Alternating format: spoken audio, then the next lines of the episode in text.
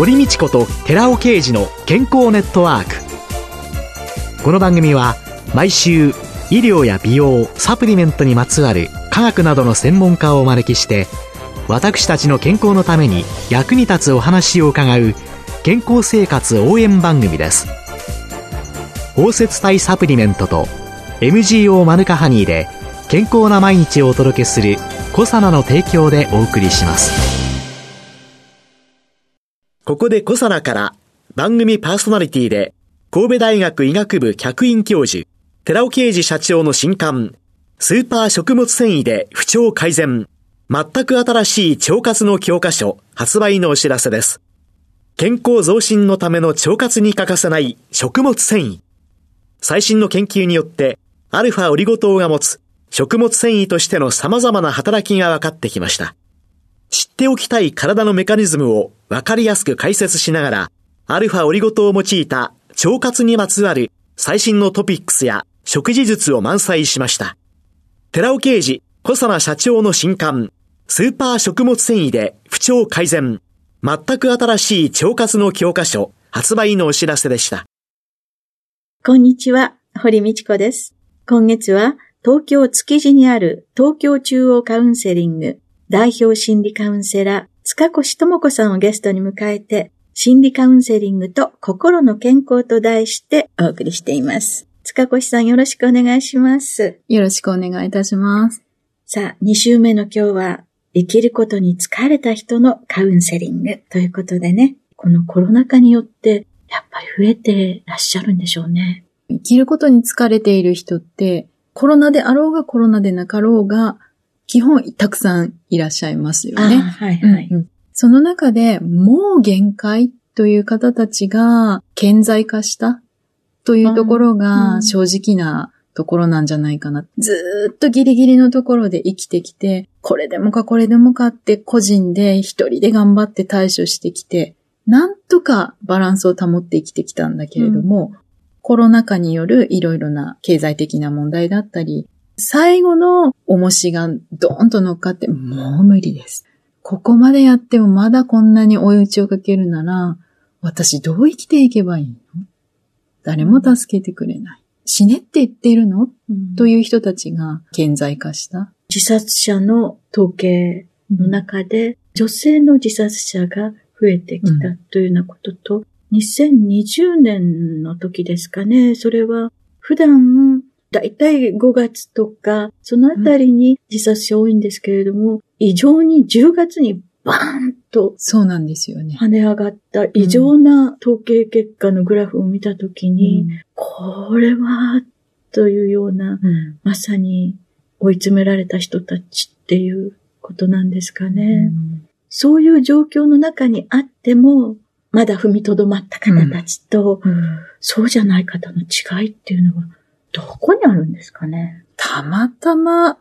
踏みとどまれた人のそばには何らか他者の助けがあったかなっていうところでしょうね。もうご本人の違いではなくて、周りに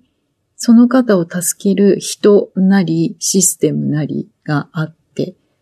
なんとか手が繋がった。だから切り抜けられたっていうところなのではないかなと相談の現場にいると感じますね。少しだけ自死遺族にね、調査したものがありますけど、海外だと心理学的冒険といって、全数調査がなされてるんですよね。うん、自死遺族に対して、うん、まあ分かっている範囲でどういう経緯でこの方が自殺、既遂に至ったかっていうところを調べて理由とかも出してはきているんです。自殺の対人関係理論っていう理論がありまして、そこで言われているのは、自死に至る心理的なプロセスとして、人の負担になっているじゃないかっていう負担感と、それから孤独である。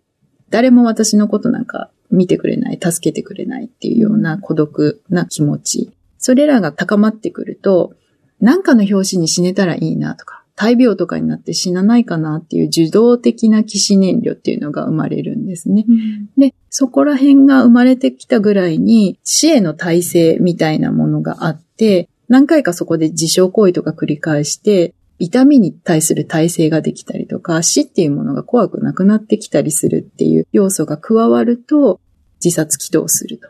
で、その時に、気水になるか、途中で助かって未遂になるかって分かれていくということで、まあ心理的には人のお荷物になっているとか、誰も助けてくれないっていう孤立感、孤独感、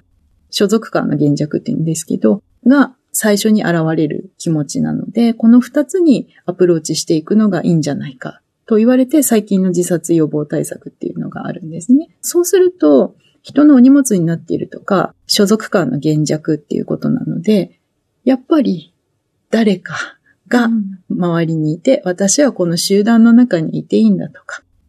この中のメンバーなんだって感じてもらうことっていうのが自殺対策、心の面でいくと一番やれることだから一人で頑張って死なないでもらうんじゃなくて、助けてくれる人たちがいるっていうのを感じてもらう。私ここにいていいんだって感じてもらうっていうことが救いになるんじゃないかということで、最近は進められている感じです。うん、例えば女性の自殺が増えた中には、外出できない、勤務も家の中になった、で、DV があれば、もう息苦しいですよね。子供の自殺も増えました。虐待があれば、学校に行ってる間は救われてたけど、それがなくなったわけですから、やっぱり社会と切り離されて個人だけで生きていく、家族という中に閉じ込められるということの危険性っていうのも明らかになったんじゃないかなって思いますね。塚越さん自身が今こういうお仕事に疲れ、そういう思いでいろんなことをなさっている、その背景というのはどういうところ？そうですね。私自身がまあ体の病気、急性 C 型肝炎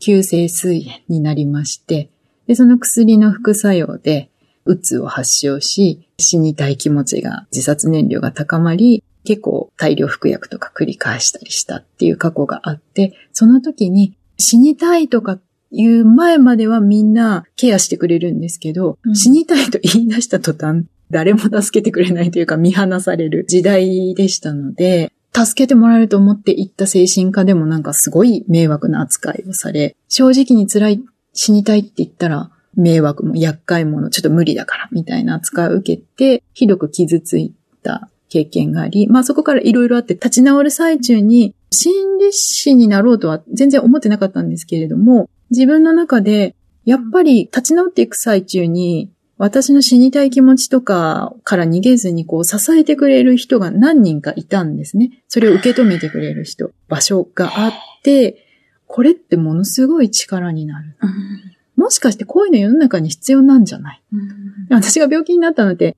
2000年初めぐらいなので、うん、まだカウンセリングも全然こんなに一般的ではないですし、心の病なんて注目されてなかった時期なので、これってもっとみんなが知った方がいいんじゃない？って、こういう助けって必要だよね。まだ自分がグラグラしているから死にたいっていう人までは支えられないけれども、そういう相談に行くといいよ、助けてって言いなよ。そうすると助けてくれる人がいるよっていうのを伝えたいなってどっかで思い始め、支えてくれる人たちがやったらいいんじゃない？できるよって言ってくれて、やってるうちにこうなったっていう感じなんですけど。インターフェロンの副作用ってよく眠れなくなったりして、いきなり自殺っていうのが副作用としてかなり上がっていて、うん、で、それ以外にもステロイドの総うつであったりだとか、うん、ベータブロッカーのうつだとか、うん、薬によってうつ状態とか、あるいは自死燃料がある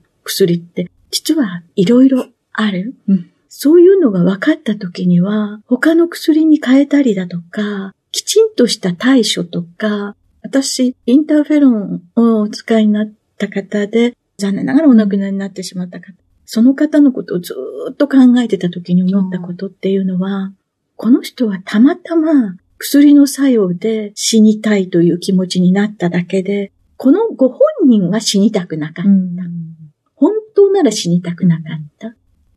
頭の中のいろいろな状態とか、薬がどこに働きかけるとかっていうのがどんどん分かってくると、例えばパーキンソンの薬で脱線しちゃうんですけど、ギャンブル依存とか。あ、そうなんですか。そうなんです。ギャンブル依存とか買い物依存という副作用。で、日本だとパチンコに出入りしちゃうってずっとやってるんですね。で、それは薬の作用で起こるよっていうのが分かってるんですけど、時々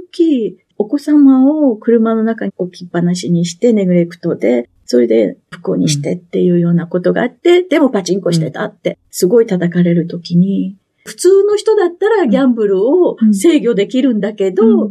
制御できないのかもしれない。そうやって考えてくると、この自殺燃料というのも薬の作用から起こされているっていうことを時にはもっともっと薬剤師として何らかの形で介入していきたいなというように思ったんですけれども、塚越さんが東京中央カウンセリングで女性専用のカウンセリングルームとして、その女性特有というのは？これも社会の構造の問題なんですけど、男性は学校を卒業して就職します。で、結婚するときに悩みませんよね、結婚する。子供生まれました。なんか選択迫られますか？って言うと迫られません。うん、スーッと行くわけですよね、うん。仕事の悩みとかはあるかもしれないけれど。でも女性って、じゃあ、大学進学するって言っても女のに行くのかどうなのかっていうところから始まる時代もありましたし、そこでも選択を迫られる。会社に入社します。で、そこから結婚ってなった時に仕事を続けるのか辞めるのか。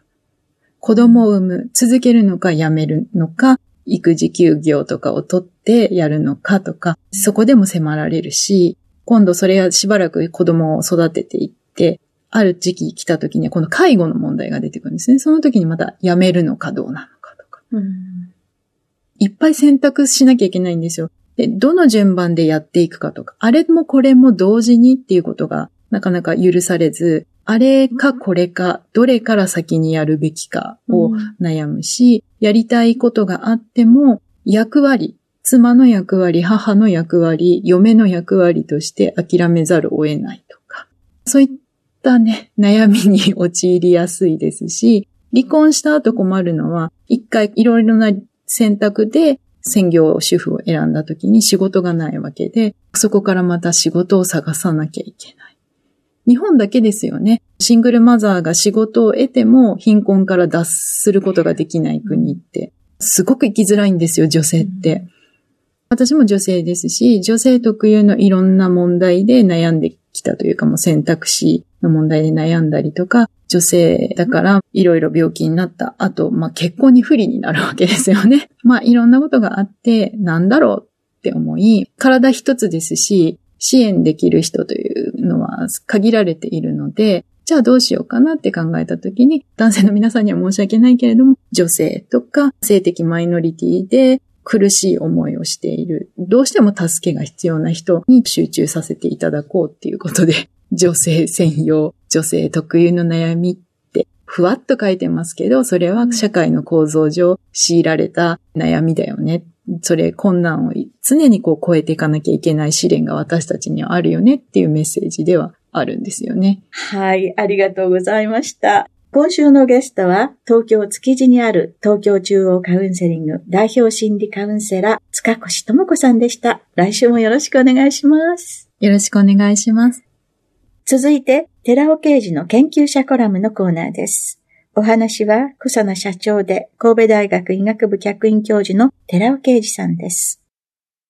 こんにちは、寺尾啓二です。今週は先週に引き続き、筋肉の増強にはヒトケミカル抗がん油の馬肉が一番というタイトルでお話しさせていただきます。まず、三大ヒトケミカルの一つである L カロニチンに関してですが、国連食糧農業機関ファオによりますと、羊肉を食する習慣のあるモンゴル、ニュージーランド、アイスランドの国々の L カルニチン1日摂取量は日本の3倍から5倍であり、それがラグビーや相撲などの筋肉を必要とするスポーツ競技の強弱に現れているのではないかと推察されています。でも、もう少し詳しく見ていきますと、世界最大の羊肉の輸出国のニュージーランドやアイスランドに比べ、モンゴルは羊肉とともに馬肉を食する国であり、ずば抜けて L カルニチン摂取量が高いことがわかります。そこで各食肉の L カルニチン含有量を調査しましたところ、各食肉の中で馬肉に最も多く含まれていることが示されている2019年の報告がありました。馬肉には羊肉の2倍以上含まれています。次に、各食肉に含まれる Rα リポ酸について調査したところ、1992年の報告がありました。Rα リポ酸も各食肉に含まれる L カルニチンの含有量と同様の比率で馬肉に最も多く含まれていることが確認できました。さらに、各食肉に含まれるコエンザミ9点含有量について調査したところ、2010年に報告がありました。しかし残念なことに、牛肉、豚肉、鶏肉のコエンザミ9点含有量は調べられているのですが、馬肉が調べられていませんでした。しかしながら幸いにも2019年に馬肉に対して10日21日とコエンザミ9点を摂取させて、そのコエンザミ9点濃度の上昇を見る検討が行われた報告を見つけることができました。そこで摂取前のコエンザミ9点含有量で2010年の報告と比較してみました。その結果、L カルニチン、Rα リポ酸と全く同じ傾向にあり、コエンザミ9点の場合も馬肉に最も多く含まれることが明らかとなりました。実はヒトケミカルだけではありません。ビタミンやミネラルも馬肉には多いことが分かっています。例えば鉄分です。血液中の赤血球の中にはヘモグロビンという体内の各組織に酸素を供給するという大切な役割を担っている物質が存在しています。このヘモグロビンは鉄とタンパクで作られていて、鉄分が不足すると、鉄欠乏性貧血となり、若い女性の4人に1人がこの貧血であると言われています。馬肉は他の食肉に比べて圧倒的に鉄分が豊富です。一方、馬肉に含まれる脂肪量やカロリー数は圧倒的に他の食肉に比べ低いことも明らかとなっています。このように馬肉は低カロリー、高タンパク、低脂肪のみならず鉄やカルシウム、ビタミン B 群、多価飽和脂肪酸が多く含まれ、さらに L カルニチン、Rα リポ酸、コエンザミ9点のヒトケミカルも豊富に含まれる栄養価の高い食品と言えます。お話は小佐奈社長で神戸大学医学部客員教授の寺尾啓二さんでした。ここで小佐奈から番組お聞きの皆様にプレゼントのお知らせです。ニュージーランド産マヌカハニーにポリフェノールの一種であるケープを含むプロポリスを配合しスプレータイプでお口のリフレッシュへおすすめのコサナのニュージーランド産プロポリス入りマヌカハニー400プラススプレーを番組お聞きの10名様にプレゼントしますご希望の方は番組サイトの応募フォームからご応募くださいコサナのニュージーランド産プロポリス入りマヌカハニー400プラススプレープレゼントのお知らせでした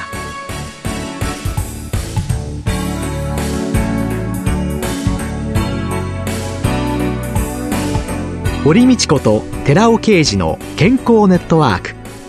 この番組は包摂体サプリメントと MGO マヌカハニーで健康な毎日をお届けするコサナの提供でお送りしました。